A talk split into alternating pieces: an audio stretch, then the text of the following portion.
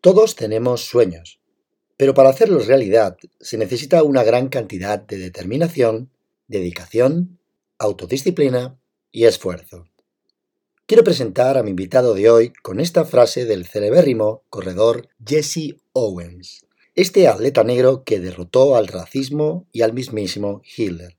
Jesse Owens demostró que eso de la supuesta raza aria de supremacía del hombre blanco no era más que un cuento chino. Esa autodisciplina y ese esfuerzo es del que se sirve nuestro invitado para superar infinidad de obstáculos y pruebas de fuerza y precisión en las carreras que realiza. Atesora un grandísimo palmarés. Usando las palabras de Publio Ciro, este antiguo escritor romano del siglo I a.C., dice que nadie sabe de lo que es capaz hasta que no lo intenta. Así que, sin más dilación, damos paso a la entrevista con el invitado de hoy. Soy David Franco y te doy la bienvenida a Pabellón de Curiosidades. Hoy tengo el privilegio de charlar un ratito con Luis Barbé.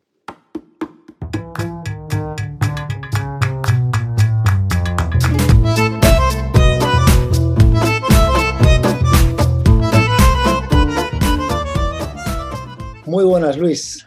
¿Qué tal? Gracias por regalarme este ratito. Buenas tardes, pues aquí con muchas ganas de, charlar y comentar contigo sobre la vida, sobre el deporte, sobre el entrenamiento, sobre la salud, sobre lo que sea. Genial, Luis. Eh, pues para poner a nuestros oyentes en antecedentes, vamos a intentar ser justos con el tiempo tuyo. Sé que tu chica está a puntito de dar a luz y esperemos que Torán, creo que se llama. sí. Sí, sí, sí eh, nos aguarde un poquitín a que tengamos este, este rato con, con Bardet. Perfecto. Pues para empezar y ponernos en antecedentes, cuéntanos brevemente eh, quién es Luis Bardet y cuál ha sido tu trayectoria hasta el día de hoy. Vale, eso para resumirlo siempre es difícil, ¿no? Pero para, para, bueno, para priorizar un poquito hay que decir, bueno, Luis Bardet es un era de joven un chico muy, muy nervioso, muy movido, muy activo y la, mis padres, a raíz de, esa, esa, activa, de, esa energía que desprendía eh, día a día, pues decidieron pues, canalizarla a través del deporte. ¿no? Eh, lo que vieron como mejor opción fue introducirme en el mundo del judo. En el judo. Así ya en los tres años eh, yo empecé haciendo judo y la verdad que eso me ha marcado de por vida. Nunca he dejado de hacer judo hasta los veintitantos.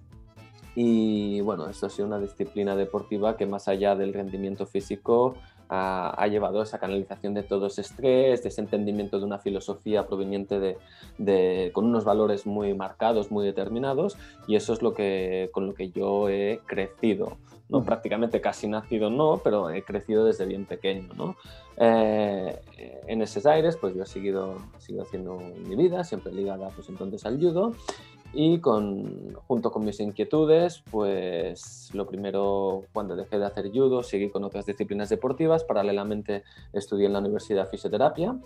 Em, esa fue la, la, primera gran carrera que hice. Luego cursé otro, otros másters, posgrados. Eh, y poco a poco fui dejando, fui dejando el judo ya. Empecé a ver el mundo de la montaña, el mundo del deporte en outdoor, en exterior, como algo que me llenaba más, cumplía más con mis expectativas ya a los 20, ya dos años, ¿no? Y ya poco después de dejar el judo, probar otras disciplinas deportivas y meterme en el mundo de la montaña, sí que empecé a conocer el mundo de las carreras de obstáculos, que es quizá como más se me identifica ¿no? en el mundo de las carreras de obstáculos y OCR. Pero siempre digo que mi esencia es luchadora, viene del judo, de, a partir del judo también desarrollo otras artes marciales como sambo, lucha libre, jiu-jitsu brasileño, grappling. Eh, pero poco a poco, como he dicho, pues dejé el tatami para para llegar y acercarme más a la naturaleza y a la montaña, ¿no? Y empecé a, cuando ni siquiera existían como tal las casas de obstáculos, empecé a, a explorar, a indagar alguna, alguna especie de cargueras, que en ese entonces eran cargueras casi al estilo de Gincama. Eh, y, bueno, pues me, gustaron, la verdad que se me daba bastante bien porque reunía bastantes requisitos físicos y mentales que, que acompañaban a mi forma de ser. Y ahí empezó el mundo de las carreras de obstáculos cuando hablo del 2008, 2007, 2008 con Eternal Running y varias carreras así, ¿no? Fui siguiendo con carreras de obstáculos em, y para ya ultimar, cuando ya en 2014 embarcó Spartan Race, donde le dio ya una seriedad un poquito más, y para resumiendo sin grandes rasgos, ¿eh? Eh, ya le dio más seriedad, más rigor, más criterio y quizá más, eh, más una estructura a las carreras de obstáculos, pues bueno, yo me especialicé ya en este, en este mundo de las carreras de obstáculos, ya no solo como corredor, sino también como entrenador, ya que después de fisioterapia eh, me encaminé sobre todo el mundo del deporte, fisioterapia deportiva, biomecánica, todo el mundo relacionado con el deporte. Eh, y al final, hace ya unos cinco años y medio, surgió la ocasión de crear mi escuela, ¿no? Que es por donde ahora también se me conoce mucho, la escuela All You, que viene del nombre de, mi pareja de hace más de 10 años, Olga, y yo, ¿no? Pues All You, pues Olga y Luis, ¿no? Y de ahí quedó con un nombre muy nuestro, muy íntimo, muy, muy auténtico, ¿no? Y, y ahí, pues aquí estoy actualmente en la escuela All You, dedicado a las cargas de obstáculos, pero también a, a, la, a la, fisioterapia, al entrenamiento para todo el mundo. Y esta es un poquito mi historia. Genial. Luego hablaremos, si te parece, un poquito sobre lo que es la escuela OYU y qué es lo que hacéis y qué desarrolláis. Pero si te parece un poco para poner a la gente en preámbulo, eh, las carreras de obstáculos. Cuéntanos en qué consiste una, una, carrera de obstáculos, para quien no sepa qué es. Bien, una carrera de obstáculos eh, podemos decir que la variedad de carreras de obstáculos es múltiple. No hay dos carreras iguales y esta es precisamente una de las bellezas o de las grandezas de estas carreras, que cada carrera es un mundo muy diferente, pero básicamente estamos hablando de, un deporte que combina un, tramo, una carrera a pie, sea recorrido de montaña, sea recorrido más urbano, pueden haber varias opciones, las más preferidas para muchos es esas que combinan tramos de urbanos con tramos de montaña, que hay un poco 50-50, y a lo largo del recorrido eh, se ofrecen, existen todo tipo de, de, obstáculos o de retos de superación a modo de obstáculos varios. Podemos hablar de obstáculos desde propio, propias cargas que tengas que arrastrar, que tengas que cargar a lo largo de, un recorrido determinado, obstáculos de todo tipo en función de la carrera, desde lanzamientos, desde saltos, desde suspensiones, desde lo que sea que, el, que el creativo de la carrera de obstáculo en cuestión pues decida ofrecer. Y también depende del tipo de carreras que haya. ¿Y qué actitudes físicas debe tener un, corredor que opte a correr, por ejemplo, una TAN de élite como la, las carreras de obstáculos que corres tú? Bueno, la, verdad que lo bueno de, las carreras de obstáculos es que la aptitud física eh, requiere un poquito todo, ¿no? Como siempre digo, lo bueno, desde que empiezas hasta que acabas una carrera de obstáculos, te das cuenta que a lo largo de ese recorrido a lo largo de esa carrera has movido todo el cuerpo y has desarrollado todos los patrones de movimiento que el cuerpo o el ser humano puede hacer, ¿no? Desde saltar, colgarse, arrastrar, trepar, suspenderte y, como no, correr, ¿no? Eso hace que ese desarrollo de todas las cualidades físicas hace que la aptitud que deba tener un corredor, sobre todo en tanda LT, sea bastante completa. Creo firmemente que una carrera de obstáculos son unos deportes, eh, precisamente por eso, más completos que hay, pues debes tener una, buena actitud frente a la carrera, debes poder correr bien, con una buena capacidad a nivel cardiovascular y metabólica, pero también debes tener niveles de fuerza importantes para poder ir desarrollando cada una de las pruebas que tengas, ya sean más de suspender tu cuerpo, cargar pesos o mover pesos eh, que pueden ser elevados, etcétera, ¿no? Eso es un poquito, pero siempre digo que todo esto tiene que estar bien regido, bien, eh, bien orquestado, ¿no?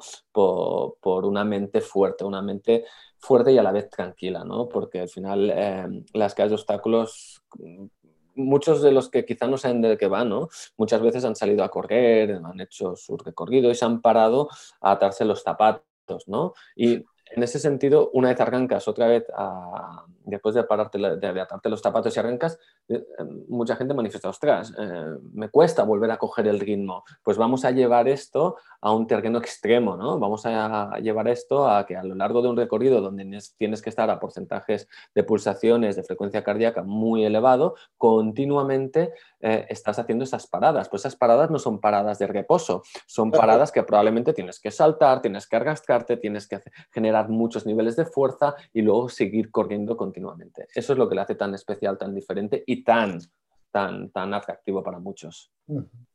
¿Y cómo te preparas? Tanto física como, la verdad, lo más interesante sería la planificación mental de, de mm. una temporada. Sí, la verdad lo que yo creo que lo que marca la diferencia, pero como en la mayoría de deportes, sobre todo en aquellos que aspiran a estar arriba o podemos llamarlos que son referentes o élite en, cualquier deporte, ¿no? Em, la que radica la diferencia es esa capacidad de gestión mental, ¿vale? Ante un desafío continuo, ¿no? Eh, la preparación física es muy clara, es prácticamente yo entreno cada día, ahora sí que estoy en un, en un paréntesis por una recuperación de unas operaciones y una lesión, Em, pero el entrenamiento es prácticamente diario. Hay que correr, eh, combinar correr, puedes hacer deporte con corriente, combinar correr con bicicleta, natación, elíptica, pero prácticamente cada día, em, pues en función de la logística, del tiempo, de muchos parámetros, eh, entrenarás más de una forma o de otra, pero hay que estar corriendo o haciendo deportes cíclicos prácticamente a diario para estar arriba ya que no, olvidemos que aunque haya muchos obstáculos, no dejas de hacer una carrera de 5, 10, 15 o 20 kilómetros. Y cuanto mejor gestiones ese recorrido, más rápido puedas correr y más eficientemente corras, más antes vas a terminar y más descansado o más eficiente vas a llegar para poder superar los obstáculos. Por lo tanto, el tramo de carrera es, vamos, eh, para estar arriba es lo principal.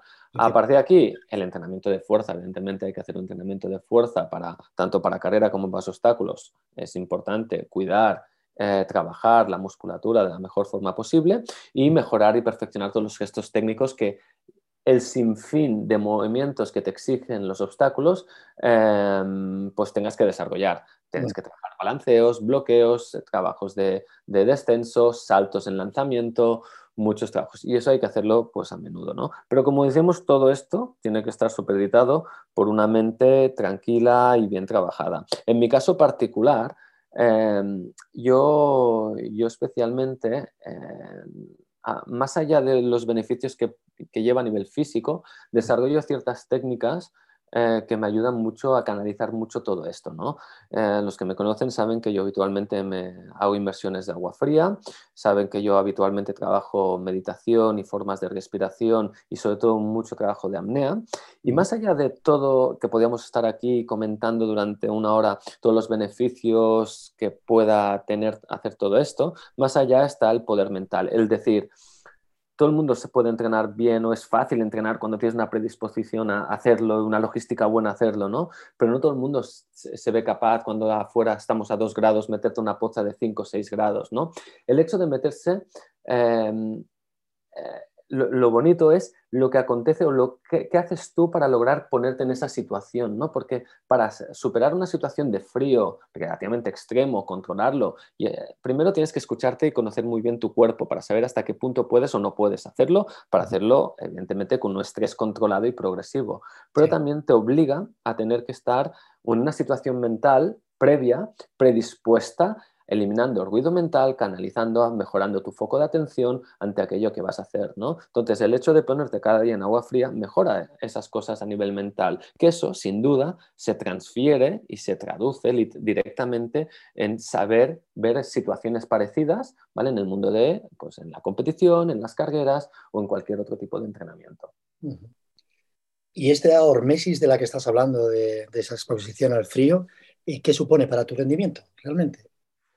Bueno, para mí, yo eh, en los últimos años mm, tengo que decir que siempre una, caída fuerte eh, es la que una de dos, o te quedas en el suelo o te levantas y aprendes de ella y mejoras, ¿no? En mi caso esa caída fue la primera carrera que a mí me tumbó, ¿no? En, cuando las carreras empezaron a su apogeo a partir de Spartan Race en 2014, yo en esa búsqueda, aquí había poca, poca OCR, poca carrera de obstáculos, pero en el norte y en el norte de Europa y en otros países alejados, ¿vale? Había, ya, las carreras tenían mucho nombre. Y en ese afán de intentar conocer más este apasionante mundo que justo acaba de empezar, fui a buscar las carreras más emblemáticas. Una de ellas era la más conocida, Tough Guy. La Tough Guy se celebra en el norte, en Welcome Home, o algo así se pronuncia, en el norte de Inglaterra, es una carrera que la titulan como una de las 10 carreras más frías y extremas del mundo a nivel general, comparándola a nivel de dureza como las maratones de, a nivel del, del Ártico, ¿vale? Etcétera, ¿no? A nivel de extremo. Es una carrera que solo son 15 kilómetros solo, pero se desarrolla en, una en enero y en una situación de un frío extremo, ¿no? Y hay mucha agua. Yo recuerdo momentos de avanzar los primeros y para avanzar por zonas de agua tenías que ir golpeando el hielo para poder avanzar, ¿no? Y a un kilómetro de la carrera tuve que abandonar. Tuve que abandonar em, y entonces vi que para ser un buen corredor de carreras de obstáculos, no solo deberías trabajar el físico, sino que debías trabajar cosas como tolerancia al frío. ¿Por qué? Porque muchas, muchas carreras y mundiales, campeonatos, sobre todo los mundiales, eh, y también de Spartan, se celebran en situaciones de mucho frío. Por lo tanto, a ti se te puede dar muy bien, pues estamos en el clima mediterráneo. Como no entrenes eso, luego te, por muy bien que entrenes, te vas a una carrera de tanto frío, las manos tienen que estar funcionando bien eh, para aguantarse y no se agarran, no aguantan porque están heladas, ¿no? Entonces eso fue un clic en mi cerebro, clac. Cambio, digo, no puede ser, yo en ese momento estaba ganando muchas carreras y esa fue la primera que yo abandoné. Más allá de frustrarme, fue una inspiración. ¿Hipotermia? Sí, sí, una hipotermia. Ya la hipotermia ya la llevaba hace un rato, pero la iba controlando y gestionando. El problema fue que me quedé con las manos petrificadas y en mitad de una especie de koala, un, paso de, de, koala, de bombero en una cuerda a través de un lago, es que era incapaz de moverme. Eh, porque las manos están, ya, ya no solo es que estuvieran moradas o azules, que eso ya lo había habido alguna vez, están que no las podía mover. Y claro, ahí tuve que decir eh, pro, ¿no? Y, de, y, la verdad que me costó mucho, mucho, mucho recuperarme. Bueno, fue caótico porque encima me encontré muy solo, no sabía dónde ir, mi inglés no es muy bueno y mi, mi pareja y un amigo que me fueron a, de punto de apoyo y tal, pues en ese punto de acá no estaban, no los encontrabas, era una extensión muy larga y fue, lo pasé muy mal, muy mal. Pero más allá de eso, yo entré en el frío, fui al año siguiente, como vi esa oportunidad, me entrené de verdad Em, y gracias a eso pude terminarla y acabarla. Ese, eso fue el detonante, pero es que mi preparación de frío fue para acabar esa carrera, para hacerme más fuerte. Pero mientras hice esa preparación de frío, empecé a ver cambios en mi cuerpo y sobre todo en mi mente. ¿no? Empecé a ver que mi cuerpo empezaba a funcionar mejor, que mi cuerpo mm, se recuperaba mejor de, los entrenamientos, que gestionaba mejor muchas situaciones y sobre todo que em, aprendí a tolerar mucho mejor altos niveles de estrés. No solo que aprendí a tolerarlos, sino que los gestionaba de una mucha, de mejor forma. Y al mm. final, como siempre decimos, no es el estrés en sí, sino cómo tú te tomas o te sientes ese estrés, ¿no? Empiezas a, tolerar ese estrés, lo llevas a un terreno mucho más positivo para ti y empiezas a ver las cosas muy diferente. Y eso fue el clic que hizo y eso es lo que cosas como ese, ese entrenamiento hermético eh, me, me producen. Pero es muy importante que se tenga claro, no se trata de ponerte o exponerte a algo así mucho un día, sino se trata de que cada día hagas un poco. Y la auténtica fortaleza es esa suma de pequeños trabajos diarios que realmente te, te, acaban haciendo, como aquel que dice, invencible. Eso es lo que hay que buscar. Y esa fortaleza mental de, ostras, ahora no tienes ganas, porque yo también parezco frío, soy igual de humano que todos, ¿vale? Pero dices, me meto en la poza, o hago el frío, me hago mis duchas frías, pues esa fuerza mental, ¿vale? Es la que al final te lleva a conseguir cosas como la que conseguí en la Tough Guy. En tu casa has creado un verdadero parque de atracciones, un parque de bolas con distintos eh, obstáculos eh, para prepararte. Cuéntanos un poco la que has liado por ahí. Bueno, eh, precisamente mm, cuando empecé a descubrir el mundo de las casas de obstáculos, estaba trabajando en un gimnasio, hasta que yo un poco, yo que soy muy anti-urbanita, historias, ya lo que antes era un pueblo, ahora ya una ciudad donde vivía, ya me agobiaba y me, me, me quise alejar, ¿no? Y hice un, bueno, hice un, un, parón, un cambio totalmente, me arriesgué, pero la vida, quien no, quien no comete riesgos no, no, no evoluciona. Y yo pues dejé el gimnasio, dejé todo lo que trabajaba de cero, partir de cero, para irme a seguir un sueño, una forma de entender la vida que se acoplaba un poquito más, eh, ese, o eh, que, se acordaba, era más acorde a lo que yo entendía cómo tenía que ser la vida, ¿no? Eh, y pues abrí una, me una casa tranquila, apartada, una urbanización cerca de, de montaña, cerca de Montseny. y bueno, tenía un jardín de cerca de, bueno, un espacio bastante grande y empecé a ver la posibilidad de empezar a entrenar gente, eh, alumnos los que tenía ahí, ¿no? como entrenador que yo era. Eh, sin yo pretenderlo o esperarlo, cuando me fui de mi pueblo hacia aquí, que hay unos 40 minutos de diferencia, muchos de mis alumnos quisieron venir y seguir conmigo cuando yo no te pretendía mucho crear nada, no sabía, yo quería hacer un cambio.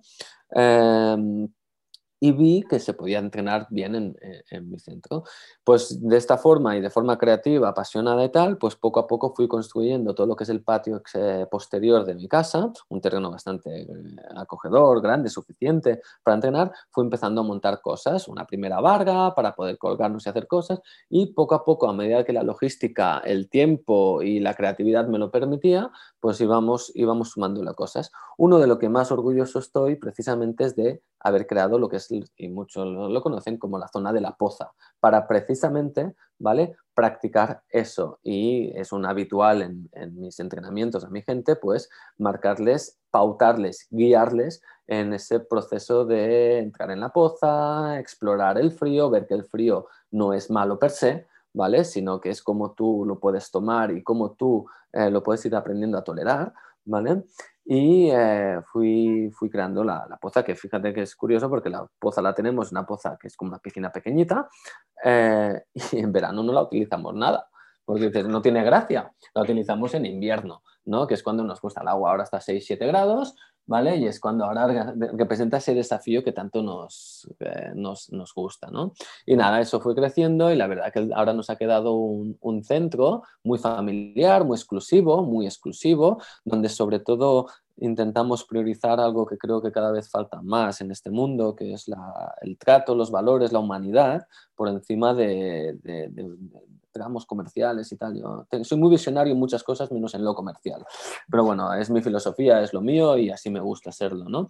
Entonces, esto ha ido creciendo y siendo, sin perder esa intimidad y esa exclusividad que tenemos, eh, y con nuestra seña de intentar, eh, a través de lo que podemos ofrecer, eh, ofrecer, dar salud y felicidad a la gente con esto que tenemos, ¿no? Pues esto ha ido creciendo, hemos ido, pues ahora esto un poco por aquí, ahora añadimos esto, ahora añadimos aquello, y yo siempre, y siempre digo, ahora veo el templo como algo que ah, no sé cuántas cosas hay, pero el templo en mi cerebro, uff, es muy diferente, porque las ideas las tengo todas aquí, falta poderlas ir plasmando poco a poco. Claro, claro. Ahora, Luis, estás recuperándote de, una, de un par de lesiones en el pie. Y cuéntame, ¿en qué momento estás? Sí, em, yo mismo lo he dicho que era una, pero no es exactamente una lesión, en sí no es una lesión, sino es una, es un problema congénito, eh, es un, son impeachment. Yo tengo un problema, bueno, un problema de, pequeño, que es que de vez en cuando me salen como crecimientos óseos, ¿no? Un poquito. De hecho, ya de joven me tuve que operar de las rodillas para quitar como en, los cóndilos femorales un, un extremo de, de, hueso. Y bueno, no es nada, pero es un poco curioso, ¿no? Eh, en ese sentido, en zonas de que habitualmente hay un porcentaje de población que ya tiene lo que es impeachment, que son crecimientos o zonas donde el hueso toma una forma algo diferente, em, pues yo lo tengo ¿no? en, los, dos tobillos y en algunos dedos del metatarso. ¿no? Eh, eso lo he ido llevando toda la vida. Es cierto que probablemente muchos de nosotros tenemos estos impeachment, pero si no hacemos una actividad de impacto de carguera o algo, siquiera lo notaríamos, ¿no? Pero ya lleva 10 años, y hablamos precisamente de eso, 10 años que ya me molestaban. Y muchos médicos me decían, no sé cómo puedes llegar a correr esto. Bueno, mucho trabajo de refuerzo muscular, mucho trabajo de, muchas cosas, ¿no? Em, pero bueno, hemos ido, hemos ido aguantando hasta que los últimos dos, tres años ya era cojear cada mañana, tener que calentar muy bien, tobillo, pie, bueno, bastante calvario, un punto de bastante difícil gestionar y seguir buscando rendimiento, competencia eh, y poder disfrutar a la vez con, con esas molestias, ¿no? Em, y pasé por quirófano aprovechando una pequeña postemporada, este, estos años de transición también un poco raros con la pandemia y todo el rollo.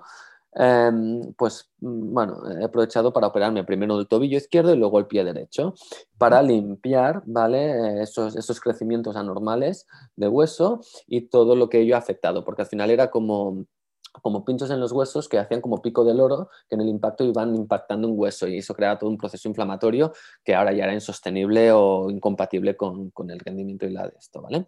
Y la primera operación fue hace tres meses y ya una semana y la segunda hace un mes. Y la verdad que estoy bastante contento, pero una lesión o en este caso una operación es cuando tienes que reafirmarte que la palabra más importante de paciencia es el camino, ¿no? Y eso es muy importante. Y eso es muy importante tenerlo claro porque empiezo a poder ir a hacer cosas, pero aún me queda, yo creo que un mesecito, tres, cuatro semanas para poder, poder empezar a correr más o menos bien. Claro, eso se traduce que, bueno, he aprovechado más en vez de negarme o de, resignarme o de frustrarme por no poder hacer, eh, he buscado todo otro tipo de, trabajos, ¿no? He desarrollado muchos más trabajos respiratorios, meditación y tal, y sobre todo he aprendido mucho más a ir en bici, que a mí yo y la bici no, nos acabamos de llevar muy bien, pero es algo que, que, ha profundizado un poquito más, así que he podido seguir moviendo, seguir trabajando,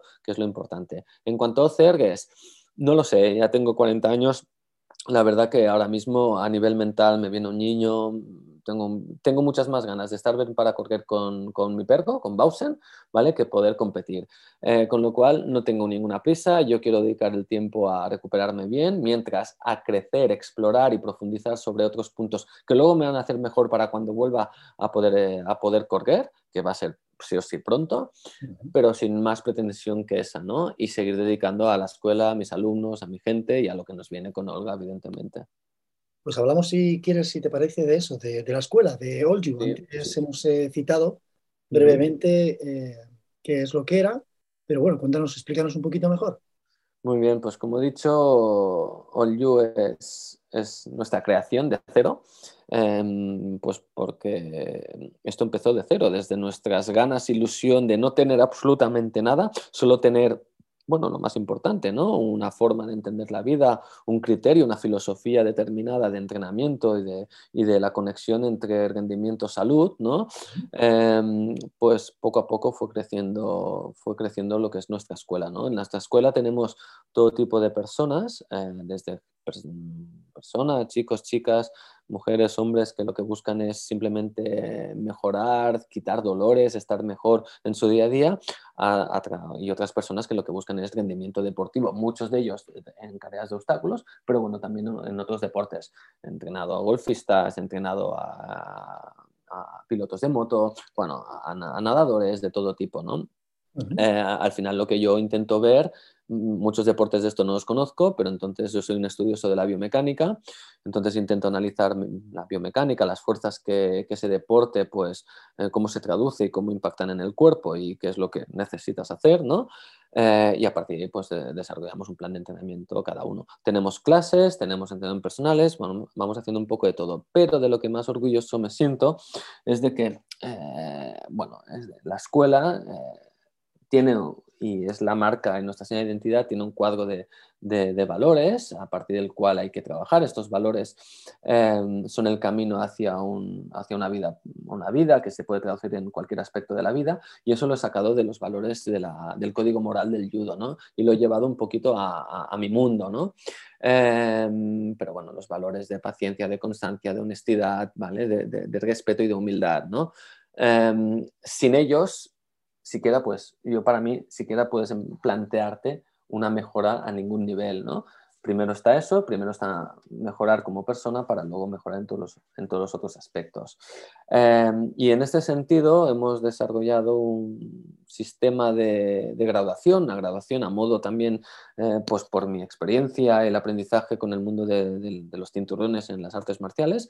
Nosotros hemos ofrecido una pulsera que tiene una graduación, va por colores, ¿no? Y cada persona, cada alumno, en función de cómo ha respondido, qué, compromiso ha tenido con, la escuela, pero sobre todo con él mismo, ¿vale? Con él mismo, porque al final lo que queremos es que se comprometa con él para lograr pacientemente, que es lo más importante, sus sueños, sus objetivos y enseñarle que el único camino es ese compromiso con él a través de esa paciencia, ¿vale? Pues a partir de eso, pues cada año hacemos la gran graduación anual y a cada alumno se le otorga un grado acorde a esa evolución, a ese tiempo que llevas, a, ese criterio que, yo como entrenador y maestro de la escuela pues, pues entiendo.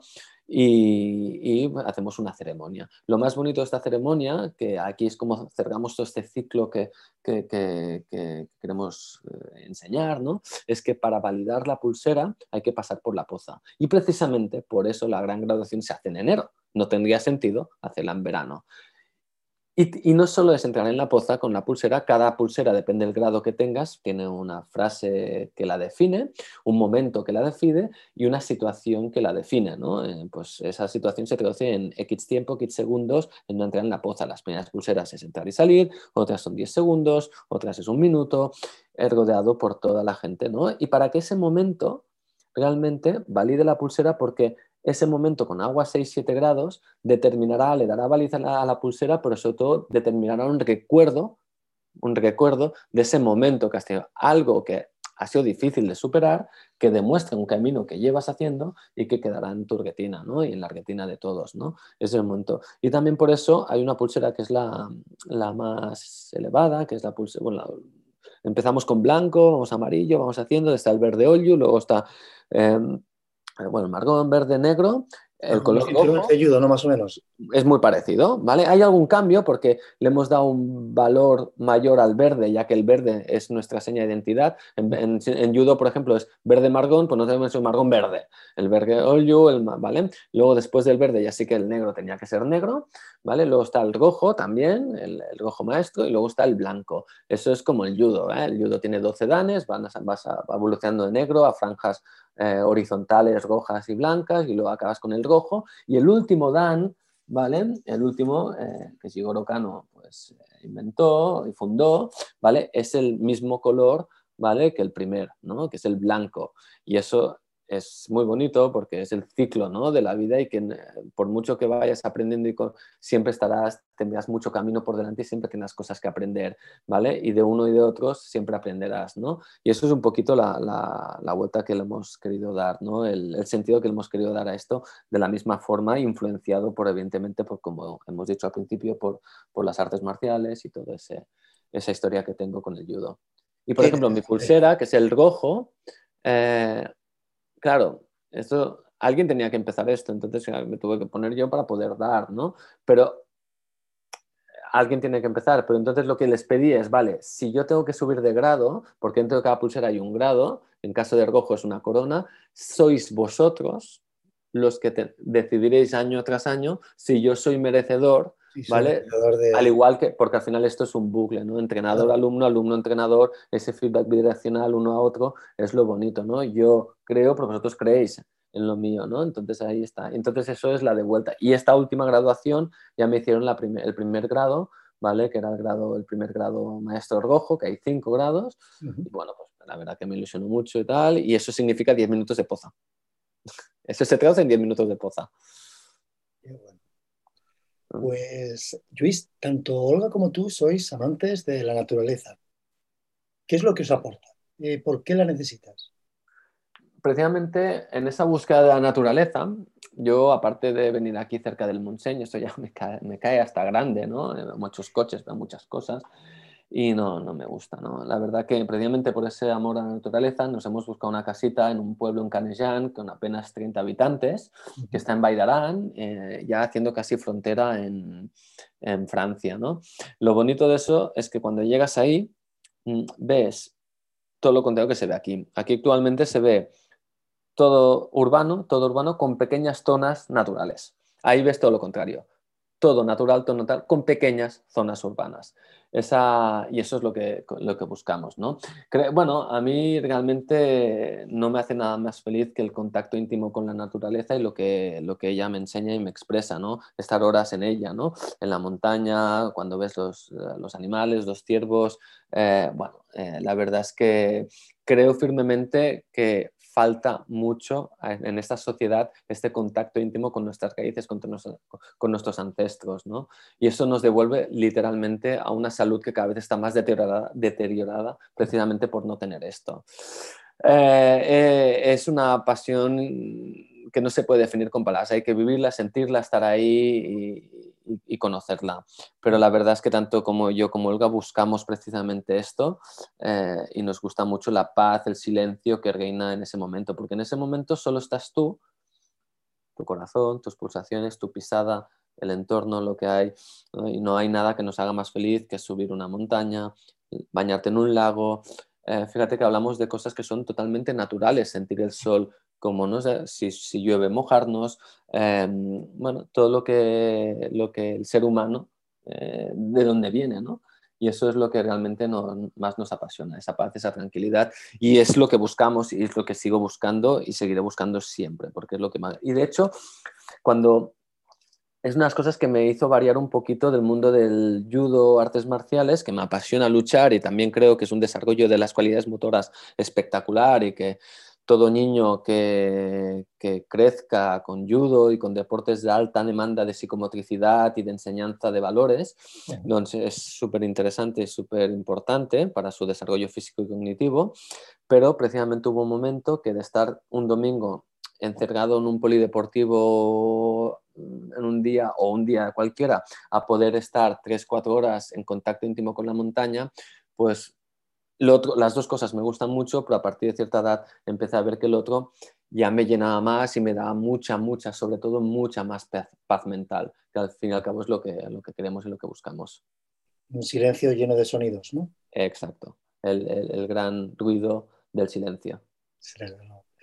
Como hemos adelantado al inicio de la charla, Olga está a puntito de dar a luz y me gustaría saber, ¿se abre para vosotros a partir de ahora la carrera de obstáculos más importante de vuestra vida?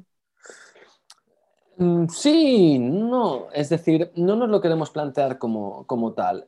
Olga y yo somos muy sencillos, muy naturales y, siempre tenemos, cuando tomamos una decisión, eh, la meditamos, la analizamos y sobre todo nos hablamos para ver qué es lo que necesita cada uno del otro en una situación diferente porque no es, yo te pido esto, no, tú necesitas esto, yo necesito esto, nos entendemos, vamos a por ello, ¿no?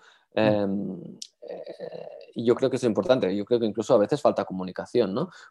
Un símil muy sencillo, muy tonto, muy tonto, muy tonto, pero, pero es así, ¿no?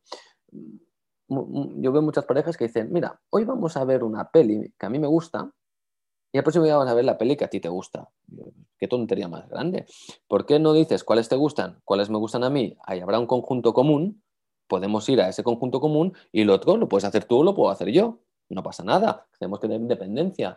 ¿no? Es, pues Olga y yo somos un poquito así, ¿no? Que nos entendemos muy bien porque nos hablamos y nos respetamos mucho, ¿no? Cuando ya tuvimos al perro, que, era un gran cambio también, es diferente, un, gran cambio, pues bueno, ah, esto sí, esto así, esto no sé, ah, todo tendrá que fluir, todo tiene que ser como tenga que ir fluyendo, ¿no? También hacemos un tipo de vida, estamos muy en casa, tenemos el trabajo aquí, podemos estar, bueno, es una vida que hemos buscado, ¿no? Podemos decidir si están en un sitio o en otro, bueno, la verdad que no es eso que nos vamos, el perro lo dejamos, ¿no? podemos convivir mucho con él, ¿no? Pues un poquito con la decisión de tener a, nuestro Torán, que precisamente el nombre de Torán viene de un valle de la Valle de Arán, ¿vale? De, nosotros estamos en Canesán, que pertenece a la Valle de Torán, ¿vale? Que es una valle de Baidarán. Eh, pues con Torán pensamos lo mismo. Más que un reto, se nos, yo creo, y así lo entendemos, se nos abre una de las mejores oportunidades que tenemos para enseñar, predicar un estilo de vida, ¿vale?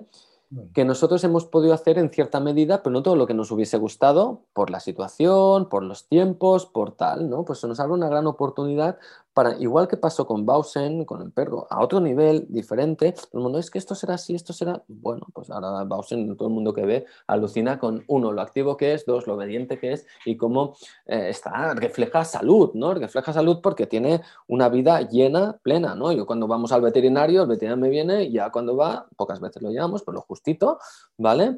Pues una vacuna, historia, pues ya toma un caramelo. ¿Por qué le das un caramelo al perro? Pues yo, ¿por qué? O sea, pregúntamelo. No, Bausen jamás ha comido una chuche. ¿Por qué le tenemos que eh, malviciar con vicios que la humanidad se está haciendo daño a sí mismo? Y yo también. Pues es una gran oportunidad para que un animal puro, ¿vale?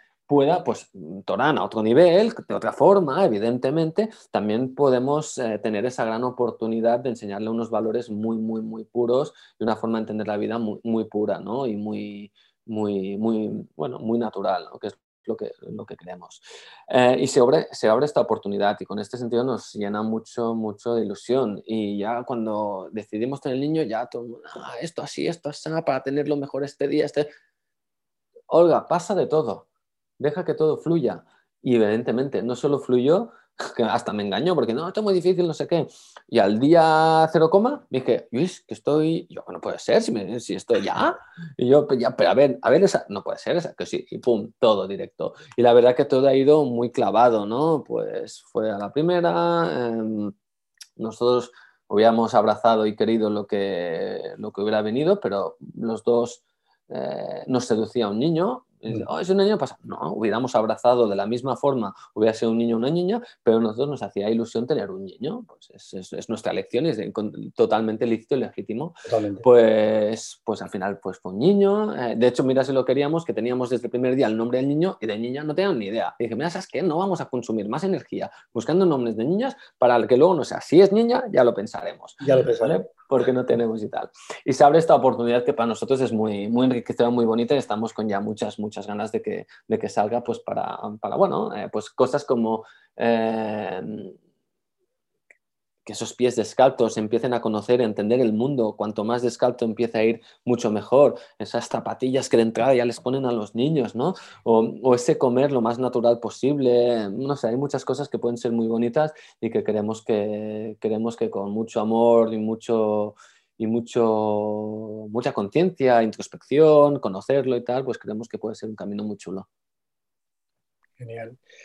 Luis, te quería preguntar ahora sobre un post que colgaste, es tu último post que has colgado en redes sociales, y te haces tres preguntas. Es, ¿volveré? ¿Cuándo? ¿Y a qué carrera? Los días han ido pasando y supongo que con ellos tus prioridades. ¿Pero tienes eh, ya respuesta para alguna de estas preguntas que te formulaste? Pues no. No tengo, no tengo ninguna respuesta y no me preocupa eh, porque una era volveré, cuándo y en qué carguera. Porque siempre pienso que precisamente esto es como un obstáculo, ¿no? Que a veces cuando tú haces un obstáculo y solo piensas en que tienes que llegar ahí y te olvidas de todo el recorrido que hay, mm, cuando persigues una meta eh, como gran objetivo mm, o cuando buscas un rendimiento como gran objetivo sin olvidarte que eso debe ser la consecuencia de muchas cosas bien hechas y esas cosas bien hechas deberían ser realmente nuestro objetivo, es cuando empiezas a, disfrutar mucho más, a vivir mucho más tranquilo y realmente a, valorar mucho más todo lo que va viniendo. ¿no? Entonces eran preguntas precisamente porque tenían un doble sentido. A todas ellas habrá un momento ¿Qué momento? No lo sé y no tengo prisa, pero habrá un momento, porque habrá un momento porque yo haré todo lo que pueda, pero no por llegar a esa carrera, sino porque va con mi forma de ser y mi, naturaleza. Yo quiero ser una mejor versión mía de cada día y simplemente una caída de obstáculo, el deporte, la competición, me han ayudado a trazar un camino para ser esa mejor versión de mí mismo, ¿vale?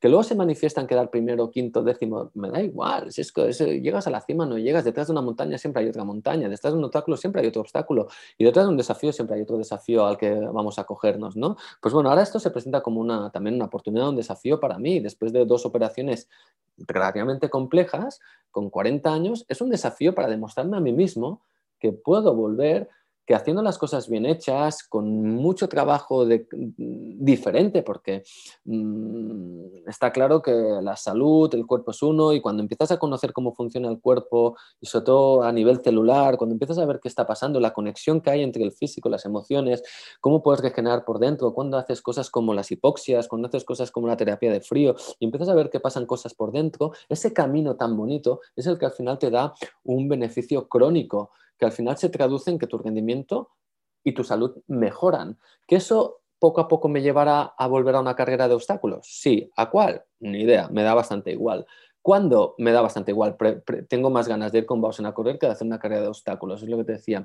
Pero cuando llegue el momento, lo sabré, será porque yo ya estoy preparado, humildemente y sabré que estoy preparado, porque muchas veces lo que pasa a mucha gente es que no es suficiente humilde, cree, se va, tengo que hacer aquí, y yo, pero sea humilde, esto no lo puedes hacer, no pasa nada. Trabaja, trabaja antes de pensar, porque encima no eres humilde, crees que lo puedes hacer, no lo puedes hacer, y como no lo puedes hacer, aún te frustras. Te frustras. Te lesionas y tal. Esa falta de humildad, que muchas veces viene por una falta de conciencia, porque mm, precisamente en ese todo que va unido en todo, el frío, las hipoxias, el trabajo de meditación, te hacen mejorar esa conciencia con ello te hacen mejorar esa aceptación eh, humilde, ¿vale? De en qué punto puedes llegar a estar, ¿no?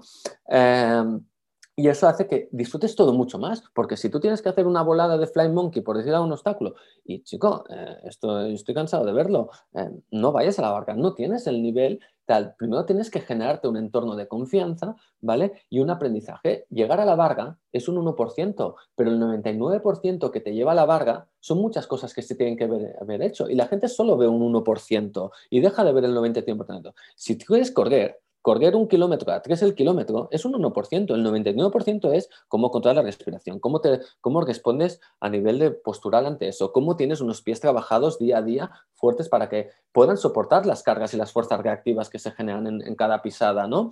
Eh, etcétera, etcétera, un entorno de confianza. Ese 99% es el que te conducirá a ese 1% final, que al final será el resultado, pero no debe ser el objetivo en sí mismo, porque cuando solo ves el objetivo en sí mismo, al final, patapam, caes te frustras, te lesionas o te sobreentrenas o, lo más habitual en este mundo, lo dejas. Y la gente va como la insulina o como el azúcar. Ahora a tope, ahora nada. Ahora estoy a tope, nueva motivación, a tope. Pero no hay esa constancia que te intenta hacer ver que el camino, el 99% del camino es lo bonito.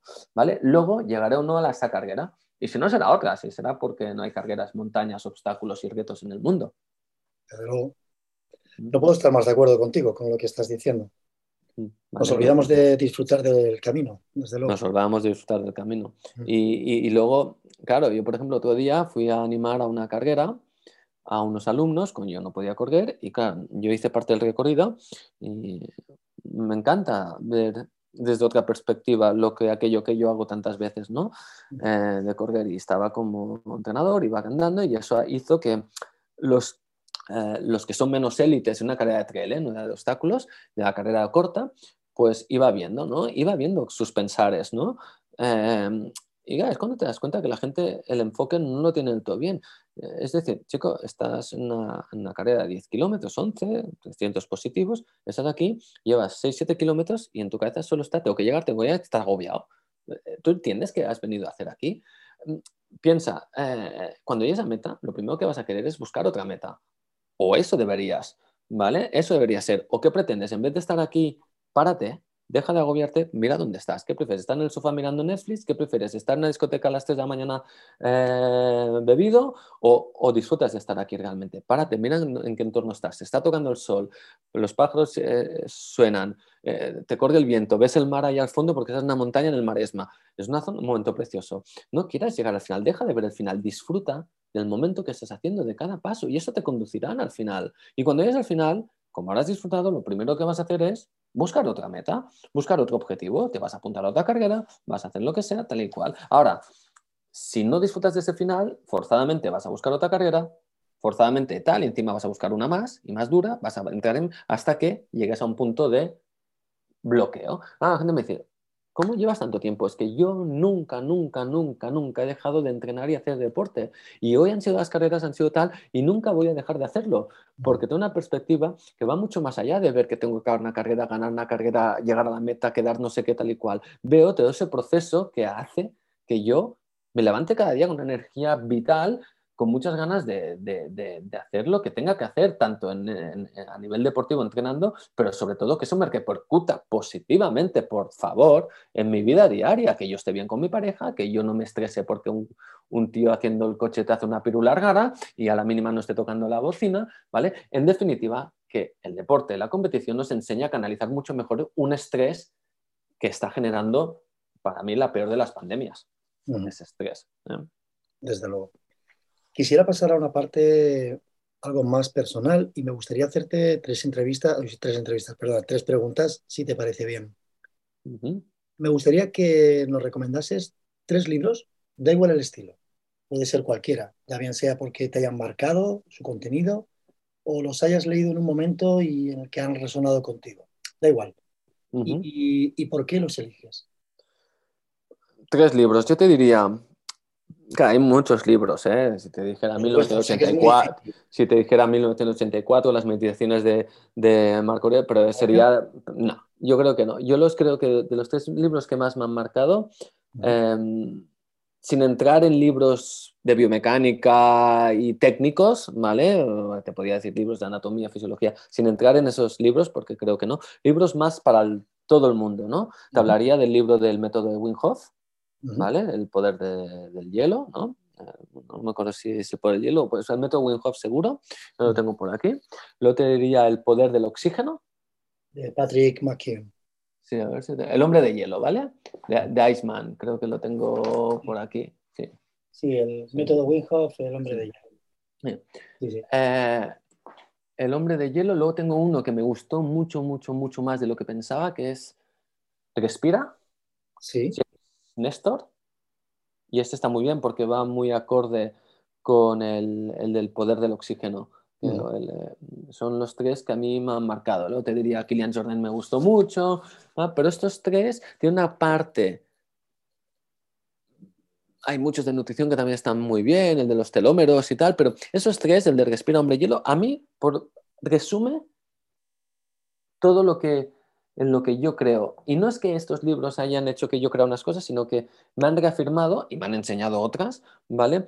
Cosas en las que yo creo. Y es que unen al final toda esa componente, ¿vale? Eh, físico, psicoemocional, ¿vale? En todo. Y los tres comparten, más allá de lo que dicen, comparten cómo un estrés controlado se ha hecho en respiraciones, se ha hecho en restricción de hipoxias eh, o hipoventilación, o sea, de terapia de frío, ¿vale? Cómo los tres hacen que enseñan que saliendo un poco de la comodidad de esta vida social, recuperando eh, ciertos patrones más ancestrales, ¿vale? Hace que haya que tu cuerpo entre en una situación de equilibrio, ¿vale? A todos los niveles, hormonal, ácido base, ¿vale? etcétera, etcétera. ¿no? Y estos son los tres que yo recomendaría. Sutor, Respira y el poder del, frío, del hielo, el hombre del hielo, perdón, del Wim Hof, son los que más a mí me han gustado. Porque es cuando te lo vas leyendo y ya vas diciendo, hostia, claro, ¿no? Te das mucha cuenta de, qué es lo que está matando realmente esta sociedad. ¿eh?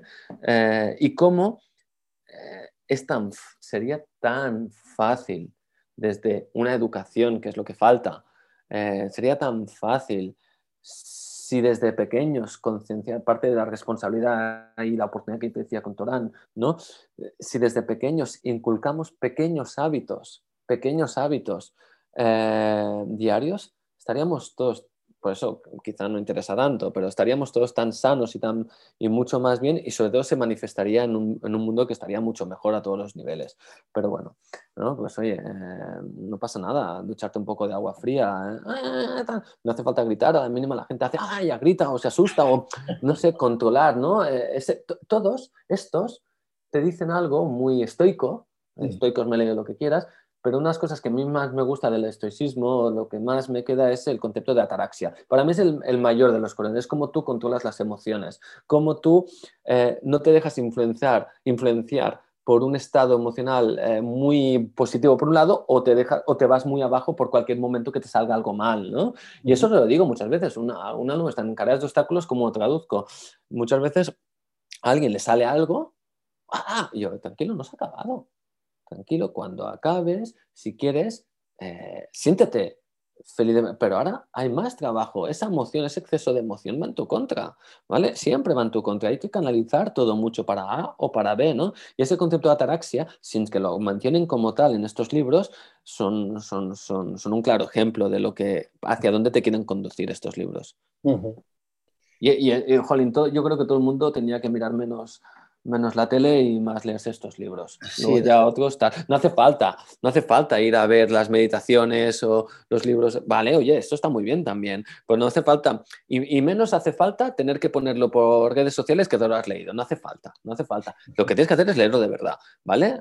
Pero aparte de esto, ¿vale? Eh, tener, pues mira, yo justo aquí tengo uno, porque fíjate si lo tengo cerca. Bueno, aquí no lo puedes ver, pero tengo justo aquí el hombre de hielo de Isman, porque de vez en cuando, pues que paso conceptos, o miro, me reafirmo, no sé, voy viendo cositas, ¿no? Y está muy bien. Mm. Eh, si ahora con tu bagaje, con el paso de, estos de este tiempo, tuvieras la ocasión de enfrentarte o encontrarte con el Luis Barbé que comenzó su primera carrera de obstáculos, ¿qué le dirías? Hostia, es una pregunta Sé que es un poco así complicada de responder. Es compleja, es interesante, es compleja. Y yo le diría, sigue tu camino, porque tu camino es el que te ha, llegado hasta, te ha llevado hasta aquí. Yo estoy muy contento eh, con lo que he hecho y cómo lo he hecho. Evidentemente han habido errores, claro, pues que esos errores son necesarios que ocurran. Son necesarios. No, no hay aprendizaje. Exacto, eso es necesario. Entonces, si yo voy y le digo, no, esto hazlo así, así, así, no tienes aprendizaje y al final es lo que nos queda, ¿no? Lo que nos queda no es haber ganado ninguna carrera, lo que nos queda es realmente cómo eres como persona y tú lo que puedes transmitir a aquellos que confían o creen en ti, ¿no? Mm. Y ninguna carrera ganada te lo enseña esto, lo que te lo enseña es todo ese aprendizaje que has hecho una a una tras, tras otra. Con lo cual le diría, sigue tu camino, hazlo, equivócate las veces que haga falta, porque me he equivocado muchas veces en la vida, eh, pero siempre, al menos, ten muy claro, ¿vale? Que te equivoques o no, ten muy claro cuáles son tus criterios o tu filosofía hacia donde tú quieres seguir yendo, ¿vale? Eso tenlo muy claro. A partir de aquí, bueno, pues adelante y, y, encuéntrate lo que te tengas que encontrar en la vida. ¿Qué consejo le darías a alguien que nos esté escuchando y quiera correr su primera OCR? Que se lea el libro del hombre de hielo antes de correr directamente. No, lo que... Sí, sí, pero lo que quiero decirte eh, o lo que les diría es que eh, el hombre de hielo es un, o el respira o muchos libros de estos, es que sé paciente. Sé paciente. Sé paciente, eh, créate, mm, no quieras, cuando cambias la mente un poquito y quieres dejar de llegar a para disfrutar de, es cuando realmente empiezas a conseguir muchas más cosas de las que crees. Entonces, sé paciente porque aceptando en qué punto estás y siendo paciente, eh, vas a llegar mucho más de lo que tú crees que vas a poder llegar. Luis, para no robarte más tiempo, una última pregunta. Eh, si no hubieras sido corredor, hubiera ocupado gran parte de tu vida profesional, ¿a qué te hubiera gustado dedicarte? Hmm. Eh, ¿A nivel deportivo o...?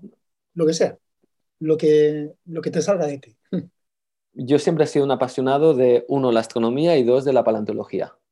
Eh, eso es de hecho, de siempre, y siempre que tengo, tengo mil libros de astronomía y tal, no, he, estado en observatorios, en, siempre cuando la gente iba a Splash y tal, yo me iba a campus de, en, diferentes observatorios, en Sabadell, en diferentes, y eso a mí, más que nada porque soy una persona que soy muy, muy, muy, muy curiosa y mm, para bien o para mal, eh, necesito entender las cosas. Eh, y a mí no me digas que el sol tal, oye, quiero entender qué pasa.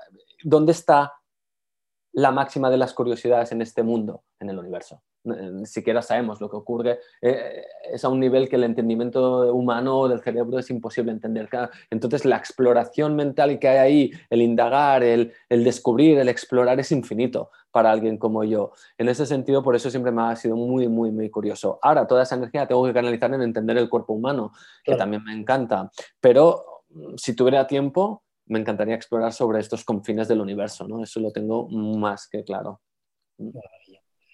Pues llegamos al final y solo puedo mm. agradecerte de todo corazón que hayas tenido un huequecito eh, y me hayas dedicado este tiempo. Pues... Como decíamos, estáis a puntitos de ser papis y, y te agradezco de veras esta charla y espero que salga todo maravillosamente bien. Te deseo a Torán y a sus papis muchos éxitos en la vida y que pueda crecer en un mundo rodeado de amor y felicidad. Y desde luego va a tener unos papis que le van a enseñar muy bien a sortear distintos obstáculos que se pueda encontrar en, su futuro. sin, duda, sin duda lo haremos todo lo mejor que sepamos como tú has dicho. Y nada, yo agradecerte infinito esta, esta oportunidad. A mí siempre me gusta mucho eh, charlar, hablar y más cuando son, bueno, hay esa conexión, relajadas, eh, hay esa energía que se desprende con calma. Yo creo que eso es un mensaje que, que, es bonito y que mejor que poder explicar pues a partir de la experiencia de uno lo que a mí me ha llevado hacia este camino y que le pueda servir, ayudar, eh, inspirar a, quien sea. ¿no? Así que yo te agradezco la oportunidad y para lo que necesites, si quieras, aquí estaré. Pues muchísimas gracias, Luis. Un abrazo fuerte. Otro para ti. Nos vemos pronto.